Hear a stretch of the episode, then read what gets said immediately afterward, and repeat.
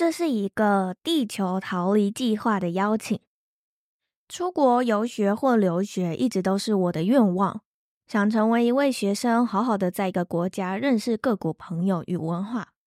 但离开学生身份后，开始有了工作的束缚，这个愿望只能收在抽屉里。而我最近收到了哇塞的地球逃离计划。一个让你可以在线上学习十个月英语，并结合七日国际共学的计划，随时可以在线上与外师学习英文。国际共学是前往菲律宾与马巴拉卡特市立大学学生一起学习，一边学习一边游玩外，还有体验菲律宾当地传统文化、美食以及体验国际志工活动。对于上班族无法突然请假三个月或一年出国游学，超级友善，只需要七天就可以完成短期游学的梦想。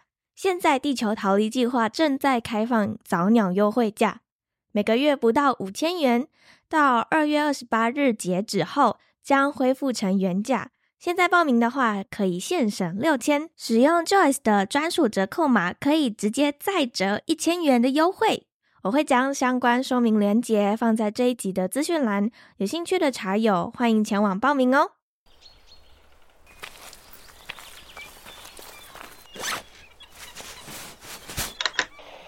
我是 Joyce，你现在收听的是一则茶室。人生道路上，我们有时跌倒、爬起、进步、退步，路途中，希望我的文字、声音。能陪伴你一起前进，也请记得停下脚步，看看周围美丽的风景，并且和我一起带着满足、期待的心情，迎接下一次的挑战吧。欢迎你来到一则茶室。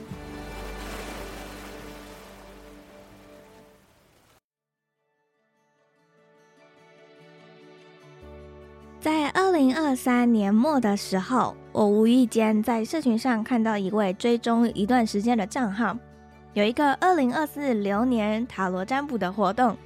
当下我没有思考太多，就直接预约报名了。在那一次占卜过程，让我对二零二四有了许多不同的感受。而塔罗占卜师 Tracy 带领我回头看看二零二三发生了哪些事情。以牌卡呈现的方式，提点了我二零二三年灵魂暗夜对我灵性上面有哪些提醒，同时与我分享二零二四年每一个季度的牌卡能量指引或建议。于是我邀请了当时的占卜师，玩仙女棒才是正经事的 Tracy 来到节目和我们分享她成为一位疗愈师的经历。出访的时候才知道，原来他这几年经历了灵魂暗夜以及个人转职的过程。而回顾这段时间，他有哪些发现与体悟？我们赶快进到今日的分享，听听 Tracy 的故事吧。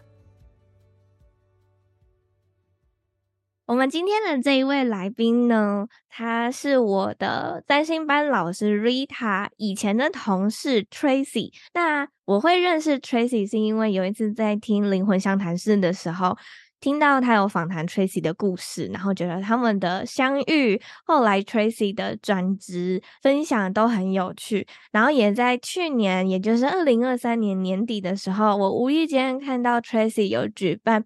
占卜的流年活动，我也不知道为什么那天晚上就一个没来由的就预约了。那在占卜的过程，我觉得哇，我今年二零二四是一个充满斗志、充满希望的一年，我就觉得太有趣了，所以我就递出了邀请的橄榄枝给 Tracy，然后邀请他来跟我们分享他的精彩故事，还有他。其实熟悉的身心灵的工具不止塔罗占卜，还有一个我很想要知道，可是从来都没有接触过的一个工具，叫做易经卜卦。Tracy，你可以稍微跟我们分享一下，呃，介绍一下你，还有为什么你会想要创立“玩仙女棒才是正经事”这个社群平台或者是品牌吗？大家好，我是 Tracy，我是一个占卜师，一名疗愈者，同时也是一个会写诗的广告行销从业者。现在是算是自由接案的状态。IG 的专业，它的名字叫做“玩仙女棒才是正经事”。我时常会在上面分享我的灵性生活，也在那里提供像是占卜、疗愈相关的服务。我很好奇，为什么叫做“玩仙女棒才是正经事”？其实我一开始是被这个名字吸引的。当时会成立这个专业，本身跟我人生一个很巨大的转向有关系。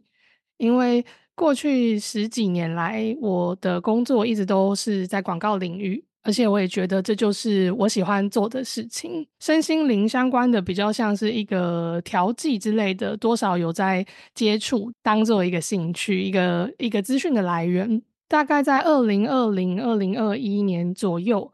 我发现到自己在不知不觉间，对于这一份职业做广告这个事情的热忱，忽然一回神，就发现我好像消退了。我对这些事情，就是我不知道从何时开始，甚至没有一个事件，可是它是有点慢慢的，我越来越觉得上班很累，不只是精神上，也是身体上。觉得那一阵子身体好像也变得很不好，光是起床就很难、很痛苦。在那个时候去做出了一个离职休长假的决定，有点像比如说情侣之间我不爱了的那种感觉吗？对于广告，有一点点像是那样，就是你甚至不知道你们的感情是什么时候变质的，但是就是你忽然意识到的时候，事情已经是很大条了那种感觉。你有曾经在你的生命当中，除了广告之外，有这种突然就不知道为什么不喜欢的其他经验吗？有诶、欸、就是感情啊，我的前男友也是这样，就是也也是突然就不爱了吗？我觉得那个时候还会有一个转机，就是说，嗯、就是说你感情谈了六年、七年，然后你工作做了十年，嗯、你的事情会进入一个越来越严肃、越来越需要你的投入的状态。感情你谈了六七年，你们就会开始要往结婚、要不要生小孩迈进。对，你你有时候其实是遇到这个事情，才会忽然发现，天哪，我要跟这个人结婚，要跟他就是生活一辈子吗？你才忽然发现你其实不行。所以广告也是，就是做的越来越久，可能主管也会觉得说，你好像应该要慢慢的往更高管理职，对，更多的你要开始获取更多的能力。可是你就有开始有一种力不从心，因为你已经没有最一开始。投入那一种动力跟热忱。嗯，离职休的那个长假，你发现或者是有察觉到你自己心灵或者是身体上面的异样吗？其实是休假的那一段期间，我好像雷龙哦，很后知后觉。我、哦、我提离职的时候，只是觉得我可能只需要休假，所以我那个时候没有发现热情消退。我只是觉得我先休一个长假，然后反而是休完那个长假，半年的长假，我才发现到，因为我是用留职停薪式的方式离职，嗯，所以你最后还是要给公司一个回复，说你会不会回来上班？哦，这好像那种情侣说，先分开冷静一下，然后等等到冷静完，你发现哦，我不想再继续跟他在一起了。呃，那个休假其实是让我。更发现到说，我其实没有那么想要回去。那你那时候的状态是，除了一直在抽丝剥茧自己为什么突然不爱了之外，你自己个人有找到其他让你想要突然的转移目标啊，然后让你有感觉到有热情，或者是有吸引你的兴趣吗？我觉得这就是那个时候最大的痛苦之处，因为就是。嗯你本来一直把这个东西视为一个你人生的重心，然后它它好像十年没有变过，嗯、但是当你意识到，你突然发现其实它已经不在那里了，所以你这里是空是空掉。我当时其实很走一步算一步，我就觉得说，既然就已经不爱，我也不想要就是这样子空洞的继续待着。虽然我还没有找到新的东西是什么，嗯、但我就想说。那个时候有一个比较不一样的领域的工作的邀请，嗯、我就去了这个工作，是一间台湾的永续保养品的公司。我觉得有点像是先去试试看，其实它不是一个我新的热情，而是一个尝试而已。我后来其实只有在那间公司工作了半年就离开了，嗯，但是我在那间公司工作的这个整个过程非常非常的不适应，而且我的状况变得更糟了。就是我前面讲，本来我在广告公司工作那种很累，然后觉得就是很想休息的状态，我觉得已经不是很累，很想休息，而是上升到一种我觉得。活着很没有意义，oh. 没有任何事情让我觉得有兴趣。这里真的是空的，我的心是空的，我不知道重心重点是什么。我不想，我也不知道我可以放什么东西进来，那种感觉常常会在心里有一个感觉，或是一个念头，是觉得我好想回家哦。嗯，好像好像活着这件事情是。一个你你被逼着要去参加的旅行，但是那个回家是什么？我也就我觉得那也不是死亡，因为我也没有想要去自杀或什么。但是我确实很厌世，就觉得这一切我都这一趟旅行我都没有任何兴趣想要去投入，或是有什么期待，不知道可以在这里干嘛，感觉很像我去年的状态。这应该就是人家所谓的那个灵魂暗夜。哦，好像是对。其实，在给 Tracy 占卜的时候，我也有分享我自己的故事嘛。Tracy 他就跟我说了一句：“我很懂你那时候想要登出的感觉。”然后我其实那时候听到的时候，想说：“你怎么可能会懂？” 然后结果后来因为跟 Tracy 有过了第一次的出访之后，听了 Tracy 的故事了之后就，Tracy 你真的懂哎、欸。就像是你刚刚说的灵魂暗夜的那种感觉，但是比较少在我的节目上面分享灵魂暗夜，是因为我发现这好像会误导我的听众，他们可能就会觉得说，哦，所以那样的状态等于灵魂暗夜，哦，然后他就会开始去想，哎，我自己有没有这个状态？哎，我好像有，哎，哎，那我也在灵魂暗夜哦，就是我发现我会有这样的误导听众，所以我后来就比较少去一直讲这个名字，那。我后来是找到了另外一个有点类似替代的嗯名词嘛，就是灵魂暗夜。我觉得它就像是一种忧郁症啊。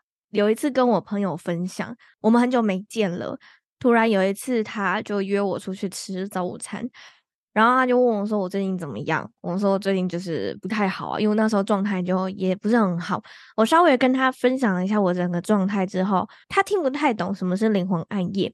所以我就用忧郁症来形容，然后他就问了我，说：“你知道忧郁跟抑郁是不一样的吗？”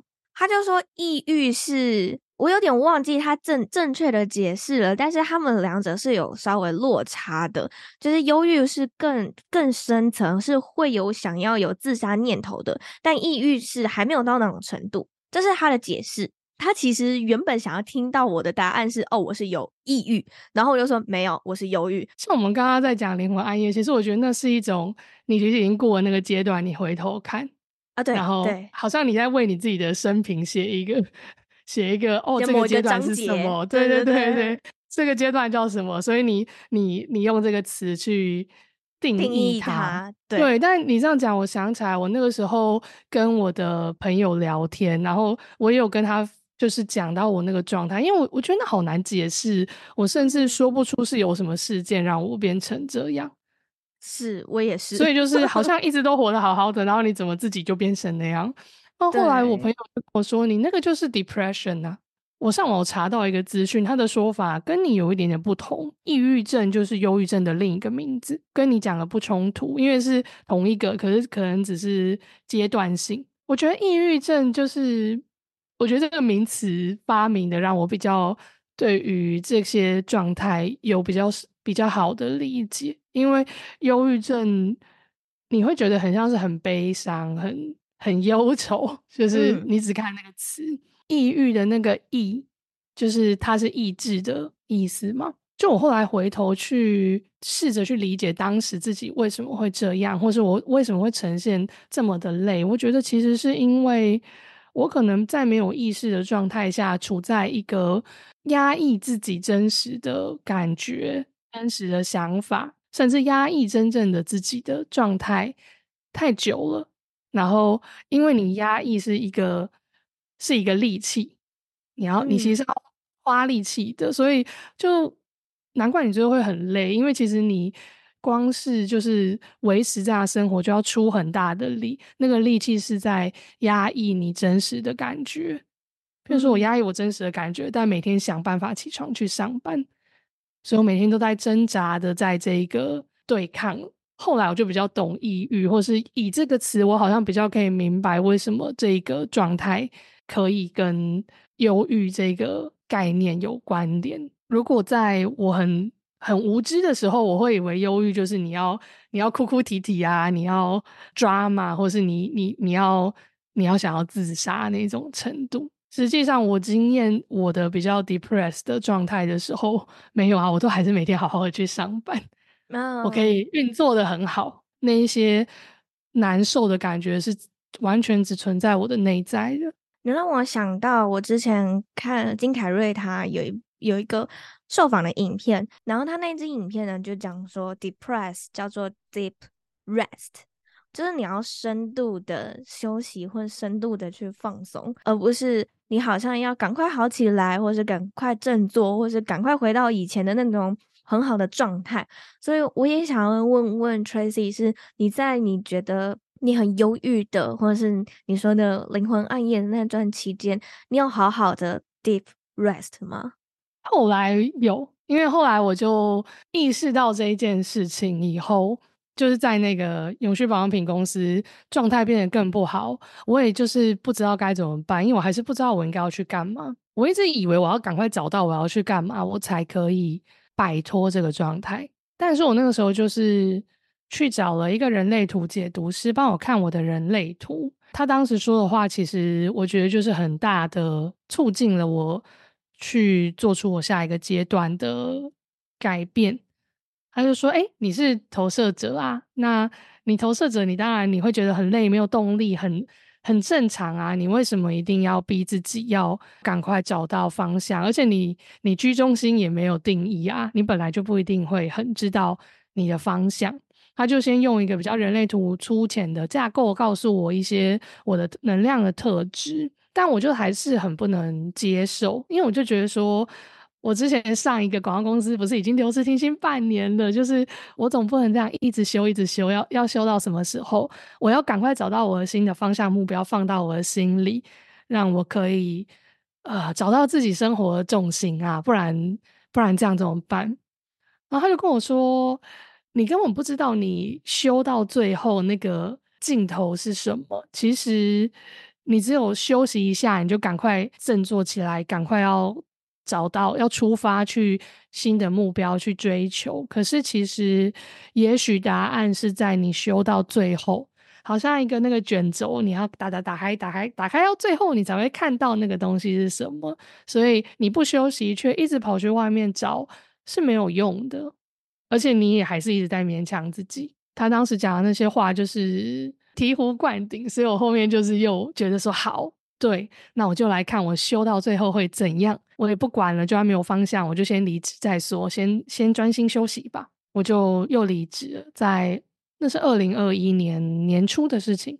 他说的那一句：“你你不知道你修到底的时候会是什么样的境界。”我有问过我身边的人，为什么我会一直想要振作好起来，赶快找点什么。我记得我印象很深刻，Rita 那时候就跟我说，因为那个状态太不舒服了，不舒服到你会想要去躲他、逃他。可是你怎么没有想过说，就好好跟他待在一起呢？我记得我在我的灵魂暗夜那段期间的时候，我是看了大量的书，大量的相关的书籍。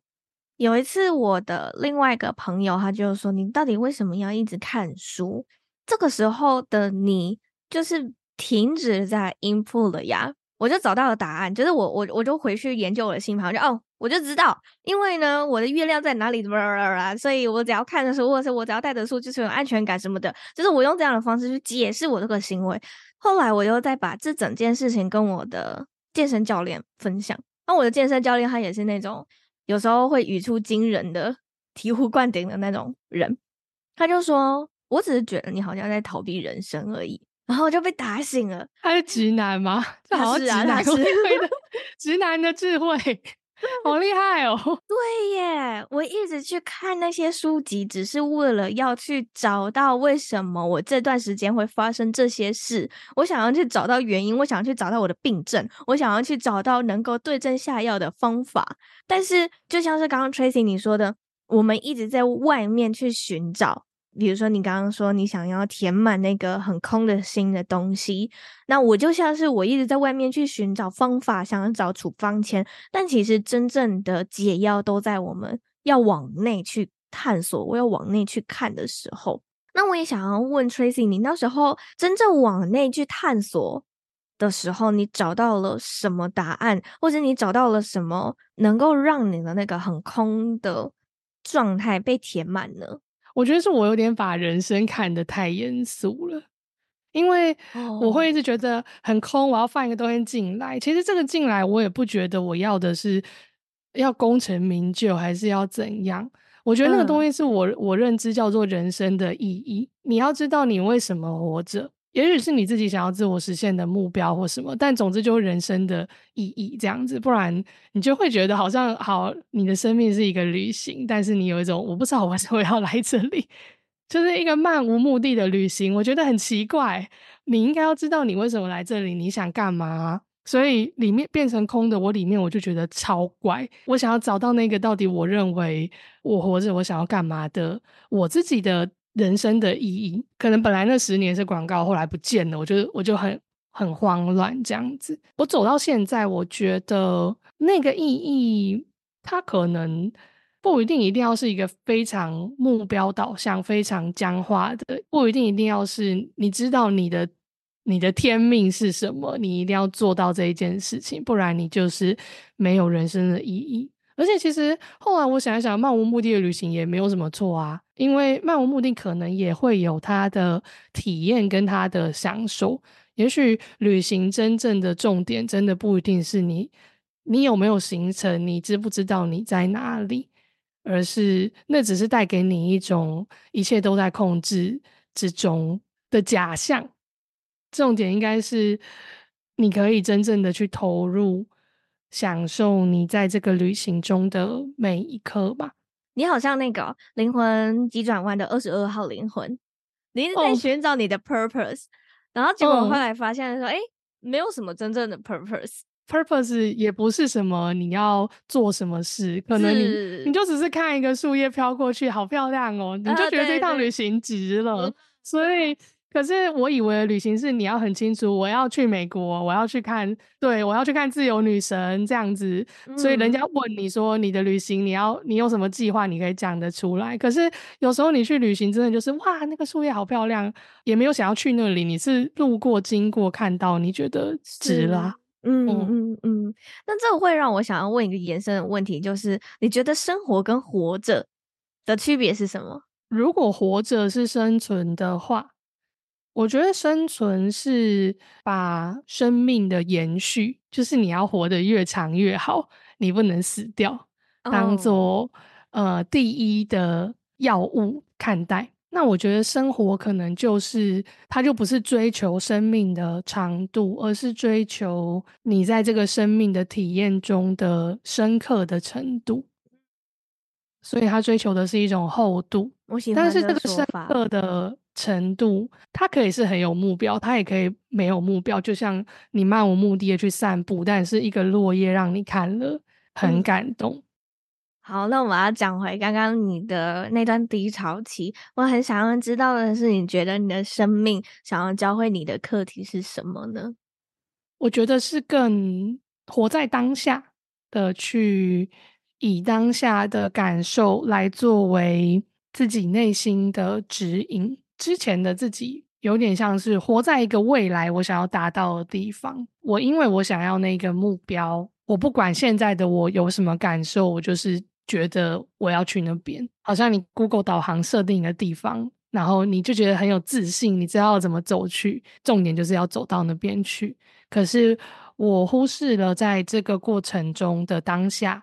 其实你也不一定要照导航走啊，你也许因为你还没有出发，你不知道路上有什么。真的出发，也许你才发现，其实你想要转换方向，或者是你想要停下来看一看路边的野花。如果你在这个过程中，其实你觉得你不舒服了，你你没有要再去那个方向，也都没有关系。我过去的方式很像活在一个逆推的人生吧，就是我决定了一个我要去的结果，所以我带着现在的自己要往那边去。所以我不是在听当下的自己的声音，我是在听未来的自己发号的施令。你刚刚讲的那段故事跟我的母羊座好像哦，就是目标导向。我看到我锁定的目标了，我就是要达到那个成果。我还在念大学的时候，我特别特别有感觉。我那时候就已经设定我的人生目标：大学毕业的时候要去哪间公司，几岁以前要达到哪样的职业，二十五岁以前的时候要达到什么样的境界。那个时候让我在二十二岁那一年非常焦虑跟慌张，因为我好像只剩下三年的时间，但是我所设定的目标一个都没达到，一个都没有，所以让我陷入了前所未有的焦虑。因为我以前设的那些，我全部都走偏了，离那个目标越来越远的时候，我好像就有一点，我虽然会沮丧，可是也慢慢的就释怀了，也是在那个时候就。发生了我的人生第一次的灵魂暗夜，感觉我好像人生才要刚开始，然后就又再 reset 一次，又重来的那种感觉。你发现了，就是你要学会活在当下之后，你自己的心境上面有什么样的调整？对于自己的下一步计划，真的不太会有一个限制，甚至你问我，其实也说不出来。我现在人生那个行程表，大概都只会排一个月内。哇，好厉害哦！对啊，然后你问我今年有什么计划，我也觉得没有一定要怎样。即使是这样子，你也不会真的无聊诶，因为你没有先想，但是可能事情会来到你面前，然后你就顺着的开始做这件事了。那个玩仙女棒才是正经，是灵性服务，是我现在一个算是一个我的工作的环节之一吧。嗯、然后你说我有没有很有计划性的在经营这个？其实我完全没有诶、欸，就我也不会去检视说我我现在做的怎么样，我预计什么年底我要多少粉丝数这种的，然后、嗯、或是我我打算怎么样一步一步的优化或拓展。像我去年五月的时候养了一只猫，然后我其实是因为养了猫，到了十月，就我就去上了，我就去学了动物沟通。但是那完全也不在我的长久的计划里，因为猫不是猫是遇到有那个缘分而收养的，等于说我要学这件事也不是一个我的年度的目标，或是想很久的计划。十二月哎，年十二月底一月初有一个朋友，他就很积极的来询问我说，他想要学占卜，他想要学易经卜卦，因为我之前有帮他占卜，他就很想要学。然后问我说：“可以看什么书啊，或是可不可以开课？”但是我跟他聊到最后，其实他就变成我要帮他开课，我教他。哦，所以就是我就忽然走，会吗？对，我就忽然走向，诶，我现在要来上开课了。可是我也从来没有去计划，我是因为有人问我这件事，我去我去回应他，而变成我的下一步。哦，我觉得你就已经有活到有点像那个沉浮顺流的状态嘞。嗯嗯，有点像是宇宙来什么机会，然后你就接。我其实觉得有目标也没有什么不好，那就是一个人类的头脑所赋予我们的天赋。因为比如说狗狗、猫猫，它可能没有办法这样计划它的人生，它们就是活在当下的的生命，嗯，但是它们也没有比我们。不聪明，我觉得那样的活法也很也很有智慧。可是可能真的对我来说，我一旦有了目标，我就会缺乏弹性哦。Oh. 这一种比较随时动态修正的方式，会让我比较舒服。一旦跨过这个，我可以接受没有那个一直放在里面。不然我怎么会经历就是放在里面十年，然后忽然 猛然回动？懂懂懂。哎，我好像能够理解为什么动态修正，你知道吗？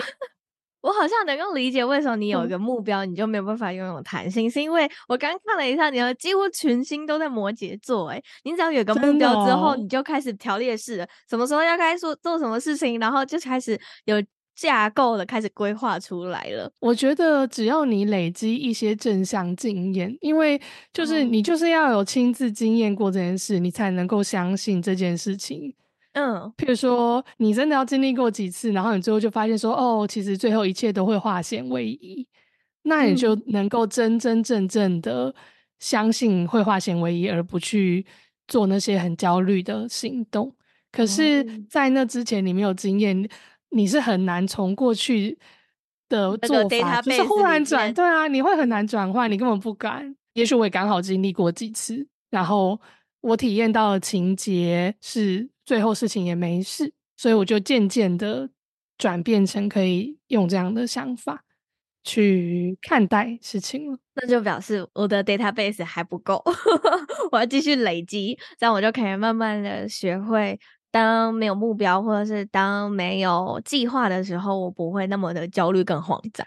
没有，所以你就是要你能够做的，你还是可以焦虑，但是你要 hold 住你的手，不能去，就是你就是要看看会怎样。我这次我就先不行动，看看会怎样。后来真的没事，下一次你就再看看会怎样。你你要焦虑你就焦虑，但是你你不要去回应那个情绪，不要去呃落入以前的做法。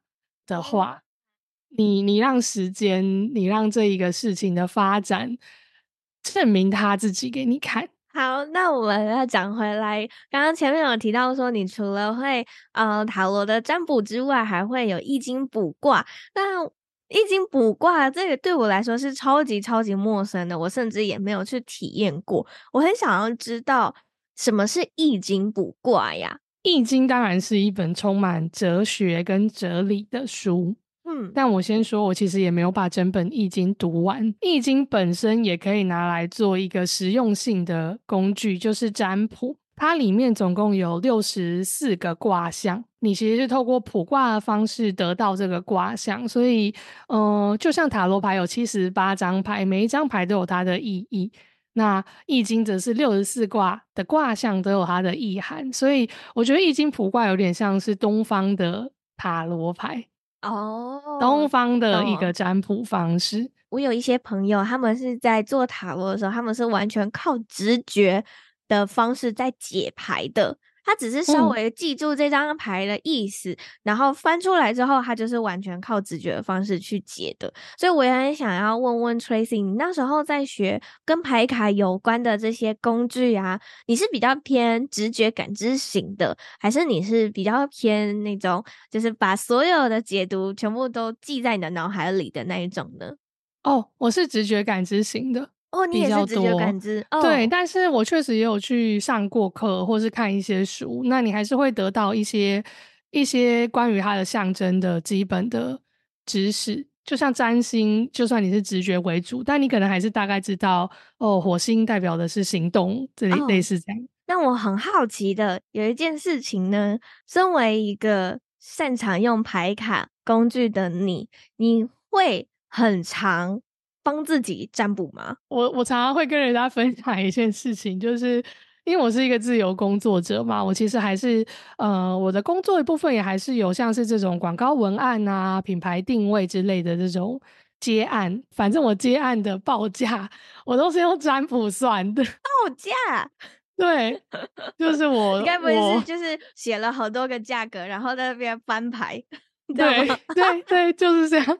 我觉得我好像也可以学一下哎，我觉得我这样做并不是那种思维，说，比如说，哦，那你就报这个价，这个案子就一定接得到，这个案子就就是一定会顺利。因为有一种有一种思考是你你你算命是要得到最好利益、最大化利益的结果嘛？但是我做这个事情的方式，我觉得它是一种自我觉察的工具啊。为什么？就是说，如果啊，其实，譬如说，你一开始不知道要报什么价，那你占卜或翻牌出来的结果，其实你可以去观察，不一定是结果的讯息你要照做，而是你去观察你对这个结果的讯息的反应是什么。哦，比如说，结果是你有 A 跟 B 两个名字，你本来不知道选哪一个，嗯，然后占卜出来。的结果跟你说，你选 A，A 比 B 好，可是你心里其实会觉得，哈，怎么会是 A 比 B 好？那你有这个情绪，显然你就没有那么喜欢 A 呀。哦，哎，对耶。你是透过哦，哦，原来你你你在抗拒这个结果来感知到你真实的心意。你看到你的反应，你才会知道你真实的心意。但是如果只问你 A 跟 B 哪一个，你就是永远在那边选不出来。所以我觉得是你透过占卜，其实不是不是一定 A 比较好，而是你发现你没有那么喜欢 A。我会想要去抽牌的时候，都会是我自己心里面有两种选项，然后我会希望透过牌卡去验证我的。比如说，我比较倾向 A 好了，那我抽到了 A，然后就没错，我就说吧，就是选这个，就是我会有这样的心态。但是我没有想过说，Tracy 也有呃另外一种解读，就是哎，如果如果是抽出来 D 呢，那你就知道说，其实你根本就是喜欢 A 呀、啊。对啊，如果 A 不好，嗯、然后你你觉得有不甘愿，那其实不是 A 不好，重点其实是你发现你其实真的就是比较喜欢 A。嗯，后来你为什么不照做？对啊，对对对，很有趣哦。好，这也是另外一种新发现。我之后会在抽牌的时候，我也会再感受一下我整个内心的状态。我还有一个很好奇的，就是我想要听听看你在经历过这么多的帮别人卜卦啊，或是占卜的过程，有没有哪一些个案的故事是你最印象深刻，或是让你最感动的呢？说是感动，我觉得不至于是，我不会用这个词，但是那个经验对我来说很特别。就是那个时候也是帮一个一个客人占卜，那个客人呢、啊，他其实是一个有一点点像是女强人的型，嗯，然后我们就是易经卜卦，易经卜卦过程其实会卜很多题啦，你得到这个解答以后，你其实可以追再追问之类的。那个时候整个占卜的过程中。他的问题就是都有点围绕在什么，他要不要去美国发展啊？甚至那个发展还有一些跟她的老公的配合，因为她老公也有自己的事业，所以一开始我理解这个问题就比较觉得是说，哦，好像是一个女强人，然后她就是大老板，有很多事情要定夺的这种感觉，都是在这样的理解跟她互动的。我们用易经卜卦有卜到一个一个卦。那个卦的名字叫做地山谦，谦是谦和的谦。这个卦就是我就是跟他说，我们老师就说这个卦，这六十四个卦里面的谦王，但是这个谦王不是说最好中乐透，不是那一种。这个谦王是地山谦，就是它上面是地，就是土地的地，然后下面是山，高山的山，所以地下面有山。你可以想象成有点像一座冰山好了，但是冰山是在土地以下，或是冰山在海面以下，你也是看不到的嘛，你只会看到海面以上的这样子。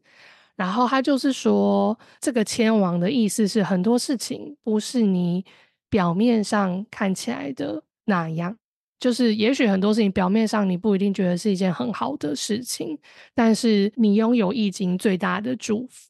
这个事情底下，好像下面有很大的宝藏，我们只是在表面上，呃，不能够理解或是看不到而已。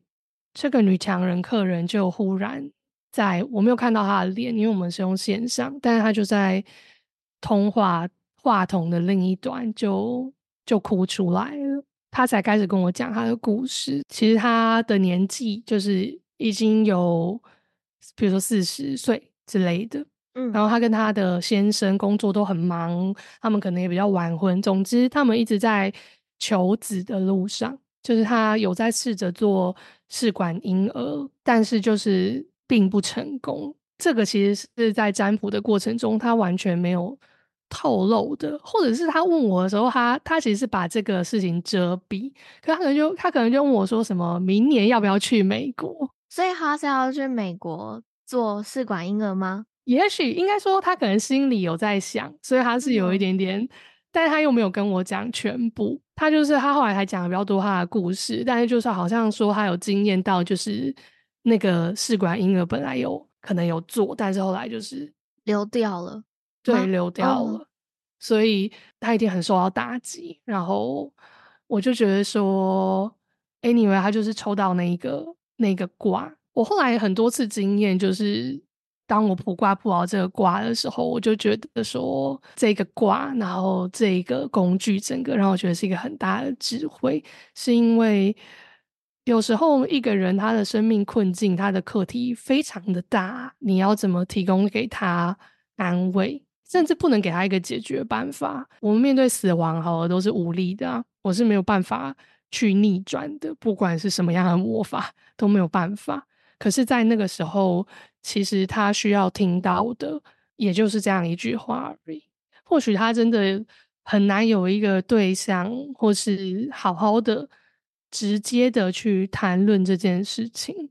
嗯，即使他来占卜，他问的也都是很像他的工作的事情。嗯，但是，呃，就我没有想到，那个易经最后是用这样的方式去回答他。然后，那其实也才是他真正想要他想问而没有问出口，哦、或是他甚至没有勇气问出口的问题。我并不觉得这件事情的功劳在我，可是我对于这个占卜，或是为人去提供这个灵性服务，我我因此长出了很大的尊敬。我某种程度觉得占卜居然可以去做到一个境界，是你回答他一个他根本没有问的问题。但是那才是他真正需要听到的答案。我觉得好神奇哦！感谢你很温暖、很温馨的故事分享。我们的节目也渐渐到了尾声了，我都会固定问我的来宾一个问题，就是呃，什么是你最纯粹的快乐呢？我这半年多对快乐有一，或是幸福，或是爱有一个全新的体会。然后原因是因为我养了一只猫。然后和他相处在一起，我真的觉得，就是那真的就是只有我跟他的存在，甚至我因为他的存在，我就觉得快乐。我和他在一起，我会忘掉所有的事情，真的就是把我所有的关注都在他身上，然后他做什么也不重要，我是因为他的存在而感到快乐。我觉得这种快乐就是一种感谢你存在在这里，然后感谢他还存在在这里，你们可以相遇。建立起这样的关系，嗯，这对我来说是一个很新的体验，因为要不是。因为他教会我，他让我体验到这个，我以前对快乐的理解，我可能会比较觉得是因为我做了什么事情，就是我要去做一个什么事情，然后我也不会觉得快乐是因为别人，我会觉得快乐是我自己怎样，就比如说我做了什么事情。类的，但是我没有想到我的快乐最后其实是因为一个别的东西，别的生命的存在，而且他甚至我没有做事，他也没有做事，我们只是就是存在，存在本身就让我快乐。嗯，诶、欸，这好像在很多的妈妈跟跟婴幼儿之间都有听说过，诶，就那种抱着他 就觉得、啊、哦，好感谢你，你在我身边之类的，就是那种谢谢你来到这个世界上。对对对对对对对对，嗯，嗯好。感谢今天 Tracy 精彩的分享。那最后呢，如果有听众朋友们想要找到你的话，可以在哪里找到你呢？可以 follow 我的 Instagram 或者是 Facebook，然后只要搜寻“玩仙女棒才是正经事”就可以找到我。那我知道 Tracy 最近好像也有要开占卜课嘛，就是你刚刚说的那个易经卜卦的课程。那现在已经开始可以报名了吗？等到上架的时候应该就可以了，因为我是预计在二月底二二月二十四、二十五那个周末，它会是一个两天的线上的工作坊。那我也会把相关的报名链接放在这一集的资讯栏，如果有兴趣的听众朋友们都可以去报名这一次的工作坊。那我们再次感谢 Tracy 的分享，我们在这边跟听众说个拜拜吧。拜拜，很开心，谢谢你邀请我来，谢谢你。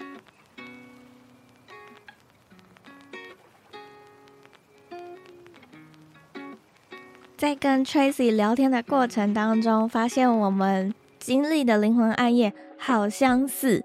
打开星盘之后，也发现我们有许多颗星或星座的能量也蛮类似的。不知道在收听这一集的你，是否有过在人生道路上面有迷路的感觉、失去方向的感觉、失去掌控感的感觉呢？如果有过的话，我相信这一集你应该会得到许多的共鸣。如果没有的话，我也很恭喜你，因为你不用去感受到这种不太舒服的感觉。我印象非常深刻，在我灵魂暗夜的时候，我有一种奋力挣扎抵抗，却还是被冲刷走的感觉，好像我的使尽全力，并没有办法去改变我自己的生命。这应该就是大家所说的，如果你想要逆天而行，反而被打趴吧。所以在这个时候呢，你只能顺应，顺应着生命之流，顺应着他想要带领你去哪里，顺应着他带你想要去通往的那个境地。而在这个顺应的过程，你甚至可以抬头看看天空，感受一下自己此刻的状态。其实我们人呢，很常会自己吓自己，自己给自己很大的压力。自己给自己很多的烦恼，停下来之后，你可以问问你自己：没有做到会怎么样吗？没有实现会怎么样吗？没有达成会怎么样吗？相信我，多半的回答都会是：嗯，不会怎么样。那既然不会怎么样的话，为什么还要紧抓着这些执着不放呢？希望这一集听完之后。Tracy 的分享能够鼓励你，学会稍微的松开那个紧抓着执着的那双手。如果这一集的分享对你有帮助的话，欢迎你可以帮我们截图这一集，分享到 Instagram 现实动态上面，tag 我的 IG 账号或者是 Tracy 的 IG 账号，写下哪一句话对你最有感，哪一句话触动到你。也欢迎你可以用行动支持赞助我的方式，在资讯栏的地方点击赞助链接，或者是汇款账号，我都秀在上面。也邀请你参与地球逃离计划。我们下一次空中再相见，拜拜。